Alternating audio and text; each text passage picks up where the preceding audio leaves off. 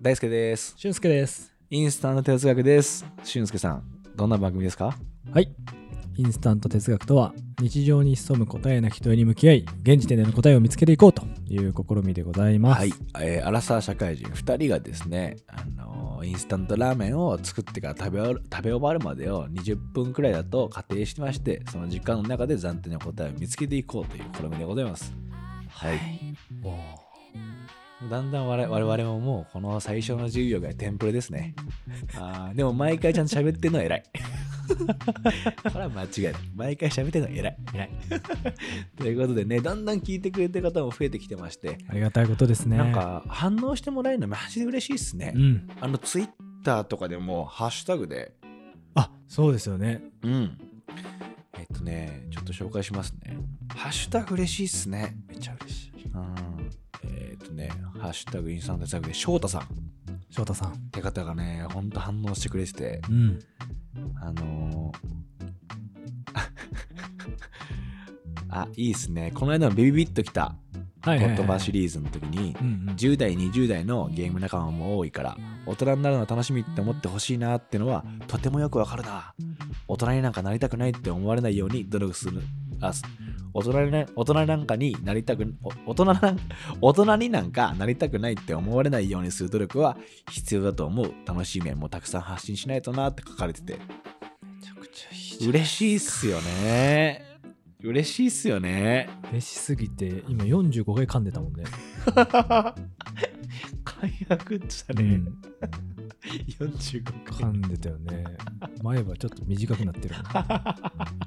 噛みすぎてね、うんということでね反応めちゃくちゃ嬉しいあんりがたでいっすねちょっとねぜひ皆さんも感想あったら「ハッシュタグインスタント哲学」でツイートしてくれると嬉しいなと、もしくはねあの Spotify 上だと Q&A という機能があってうんそこでね皆さん僕らの今回のテーマだったりしてどう思いますみたいなうん。もしてますんではい。いなんかそういう感じでコミュニケーションできるといいっすよねいっすね。あーって感じで DM とかねリップでもいいんでねはい。うんくれれば嬉しいなとぜひぜひ。思っております。というところで、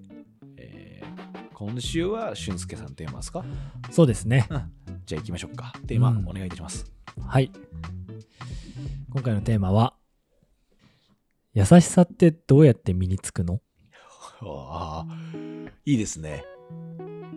いいですね。こんなテーマにしてみました。あー。優しさって、どうやって身につくのあ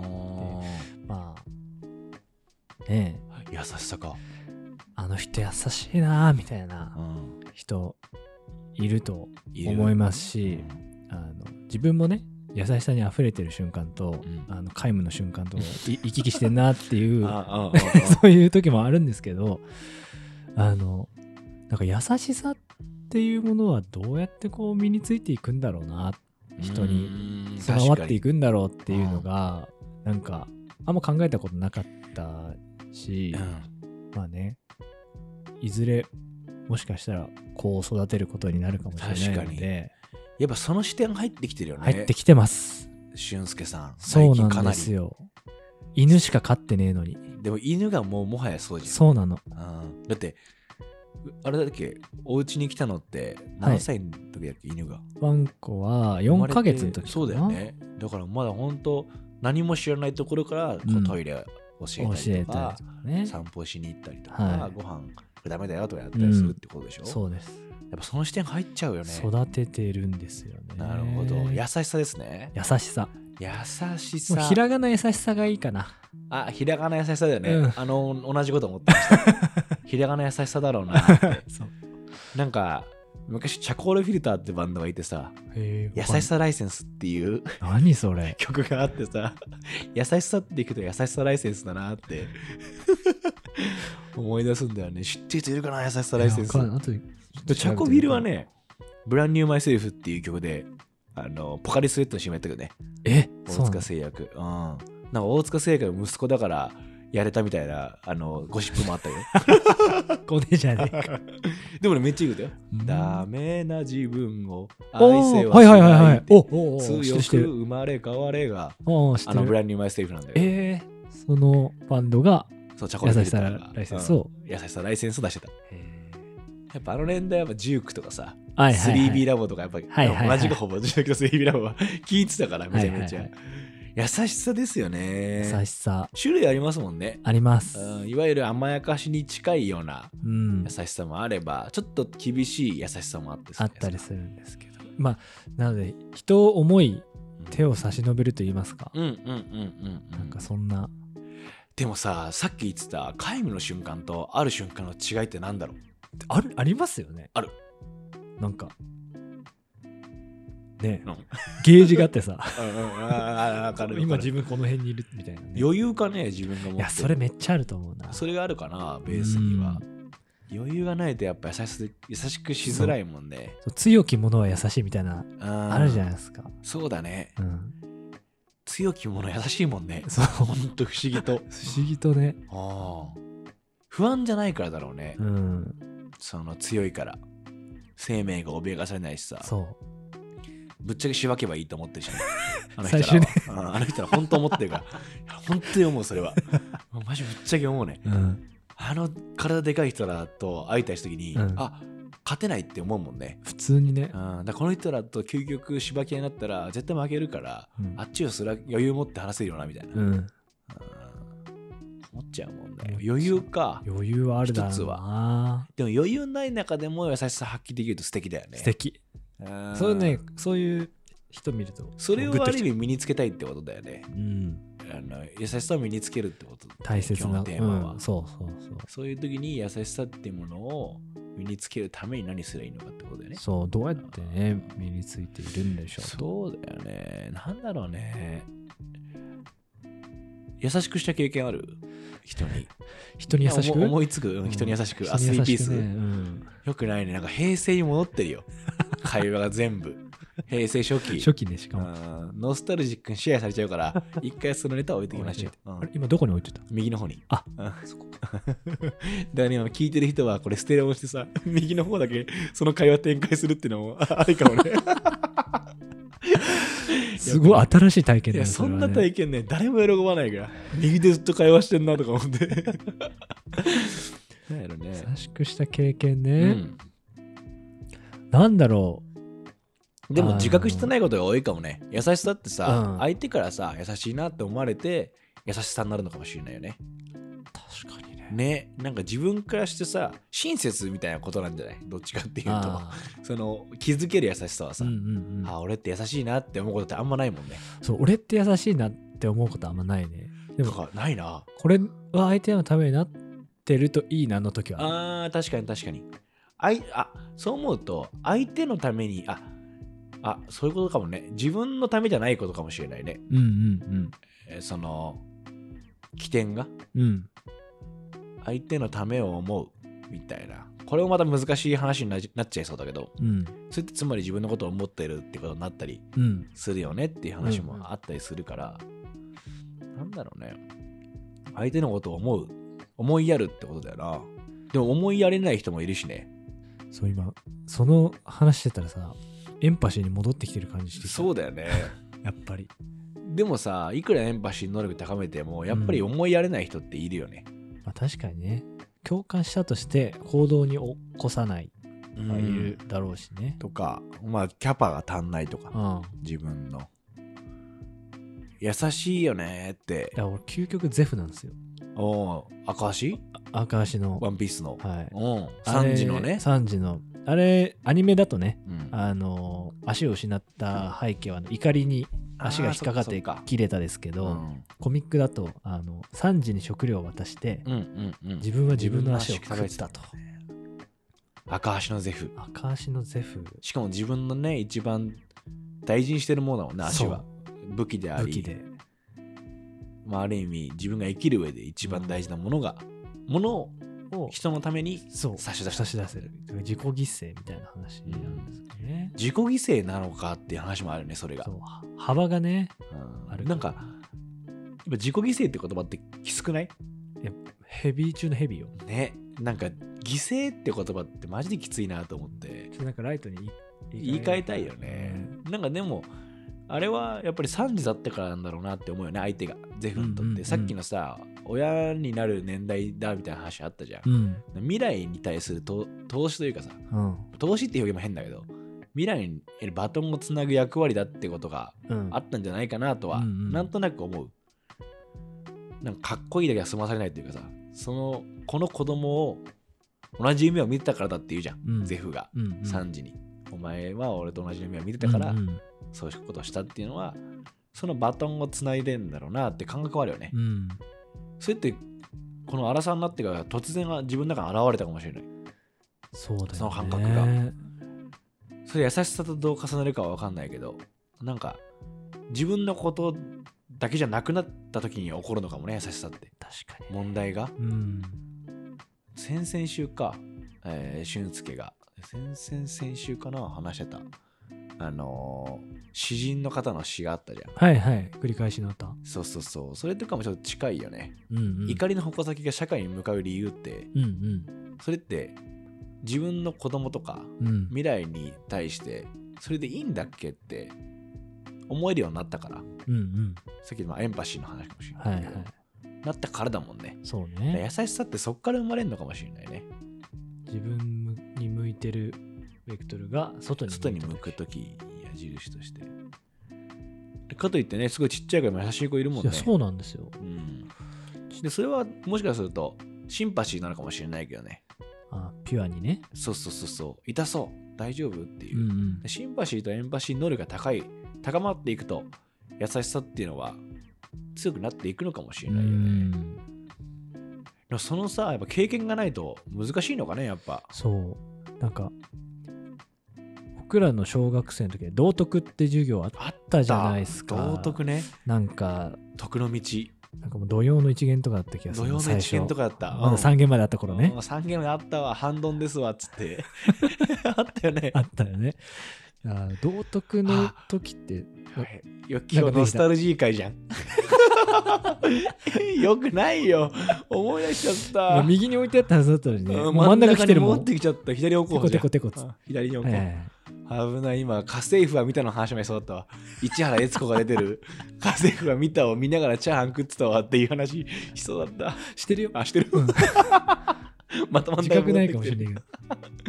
あ置いといて、うん道徳ねそう道徳とかってまあそういうことをまあある意味うん教わるそうだっていうねことだったと思うんですけだっどたと思うあんま記憶ないんですよ記憶ないかもなんか残ってるいやマジでなんか楽な授業って思っちゃってたあーでも乙武さんの話が覚えてる俺えそんな授業あったんだその道徳の教科書の中に乙武さんあのうんうん五体不満足のはいの話があってへえそれにすごいびっくりしたことを覚えてるあそうなんだない人がいるんだってはい言はいって、で確かその後中学校入ったら中学校の先生で、うんえー手の指のうち4本がない人がいてへえそれも機械に挟まれちゃって、はいはいはい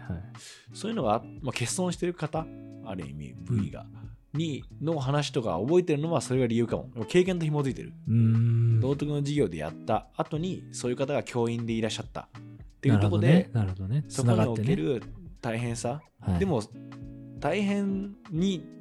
本人はそこまで、もちろん大変なことだって分かってるけど、そんなとこでつまずいてないタイ感じの、ね、方だったから、明るさがう。んとってもユニークな方でうんうんパワーあるなみたいな人だったからなんかすごいそれを覚えてるのかもしれないね、なるほどうねんまあ、やっぱ経験とリンクしてないとその道徳の授業って、いやそうなんですよんななんか何道徳って何っていうのもわからないままうん、受けてたなーって思ってなんならちょっとね小馬鹿にしたもんねみんなねそう他の授業の方が大事って思って思っちゃゃってたしね。でも今だとさ、すっげえ大事なことって思うじゃないですか。ねうんそのギャップ、やっぱ教えられることじゃないのかもしれないよねうん、その教えれる教えれるほど教える側もやっぱ分か分んかなっいっててないいうっかていうね。うんうんうん教え教えられるようなトピックスじゃないんだろうな、でかさがっていう。うんそうね一緒に学んでいこうっていうのがそうそうそう本当は理確か想になんねだろうね。そういうカリキュラムの設計が必要なそのうだかよもしれない、ねね。自分がこの年になって思うけどさ、うん、先生らはもうその年だったわけじゃん。うんおうん前絶対分かってないよね。確かにね絶対分かってないじゃん。で、良くも悪くも正義感を押し付けちゃうかもしれないなと思ったの。確かにねダメだぞみたいな。うん、二元論だもんねね。ってなっちゃうるけど、まあ今の社会がだいぶ多様化してるしさ、そこそれこそ二元論じゃなくなってきてんじゃん。うん。まあそれが通用しなくなったからかな。あの、うん社会情勢のあの移り変わりうん。価値観の変化のスピードが速すぎるから昨日まで赤と赤が良しとされたのが次の日には赤はダメみたいなことが起こるから一緒に学んでいこうが本当はいいよね確かにね。俺も途中なんだよねみたいな感じ、うん。でそれで舐められちゃうかもしんないから あの子供さんにねうんうん、うん。どうやっていくかはかなり考えようがあるけどね確かにね。優しくなれたなと思った瞬間っていつだろうなでも多分俺すごい人を傷つけたと思うからいや、俺も。